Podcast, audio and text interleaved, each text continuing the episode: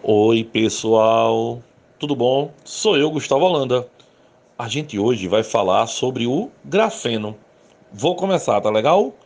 Olha, para falar do grafeno, antes eu preciso dizer o que é a alotropia. A gente tem um podcast falando de alotropia, mas vamos falar de novo.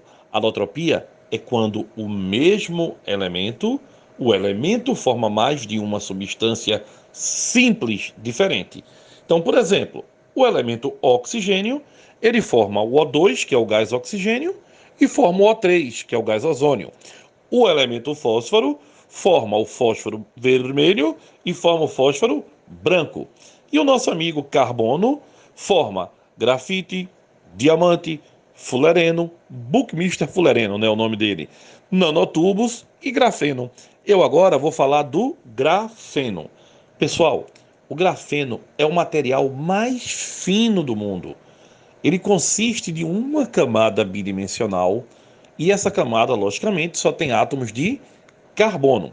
Eles estão todos organizados em uma estrutura hexagonal. Isso é importante. E a altura, a altura dele equivale a um único átomo tá certo? Esse material, pessoal, ele pode ser produzido por meio da retirada de camadas superficiais do grafite. O grafite, ele é um, uma estrutura laminar, tem várias lâminas. Tire uma delas e você vai ter o fulereno, tá certo? As ligações químicas formadas entre os átomos de carbono e a espessura do grafeno tornam esse elemento, pessoal, recordista em algumas propriedades físicas. Por exemplo, resistência mecânica, condutividade térmica e elétrica. Não esqueça isso, tá? Ele é recordista em que, pessoal? Resistência mecânica, condutividade térmica e condutividade elétrica. Essas características fazem do grafeno um dos materiais mais promissores da atualidade, tá? E por que ele é tão especial, pessoal? Ele tem incríveis propriedades físicas, pessoal. Incríveis propriedades físicas. Uma delas, a gente vai falar, as propriedades mecânicas. Sabe por quê? O grafeno é o material mais resistente que já se conheceu na natureza, tá certo?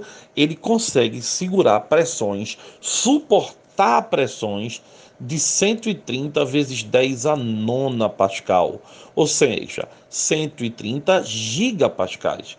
Então, tamanha resistência é decorrência das ligações químicas formadas entre seus átomos de carbono. Materiais largamente, pessoal, utilizados na construção civil como ácido suportam um terço dessa pressão. Então imagina como você pode ter um carbono grafeno utilizado na construção civil, tá certo? Outro detalhe dele são propriedades elétricas. Os elétrons conseguem propagar-se no grafeno quase que livremente. Eles não sofrem desvios nem colisões. Então, isso é razão direta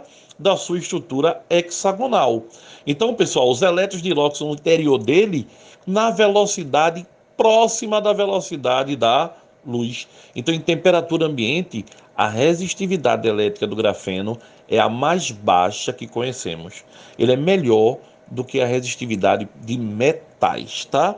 Ele tem também propriedades óticas. Apesar de ser uma camada de carbonos com altura de um único átomo, como eu tinha falado, o grafeno ele é visível a olho nu, tá? Já que permite a passagem de 98% da luz incidente. Esse comportamento óptico, sabe, surge de propriedades relativísticas dos elétrons do grafeno. Então, pessoal, isso também vai dar a ele uma grande qualidade industrial e a propriedade térmica. Em virtude das suas propriedades eletrônicas, o grafeno é um excelente condutor térmico. Eu já tinha dito isso a você. Esse material é capaz de dissipar, dissipar calor mais rápido do que qualquer outro conhecido, tá certo? Ele é capaz de dissipar calor como ninguém jamais conseguiu. Agora, ele foi descoberto recentemente, tá? André Glenn e Nozovolev descobriram ele em, mil, em 2010, 2010, tá certo? quando os alótropos do carbono, os outros, já são conhecidos há muito mais tempo. Tá legal? Então, pessoal, lembrem-se que o grafeno é uma estrutura a ser conhecida.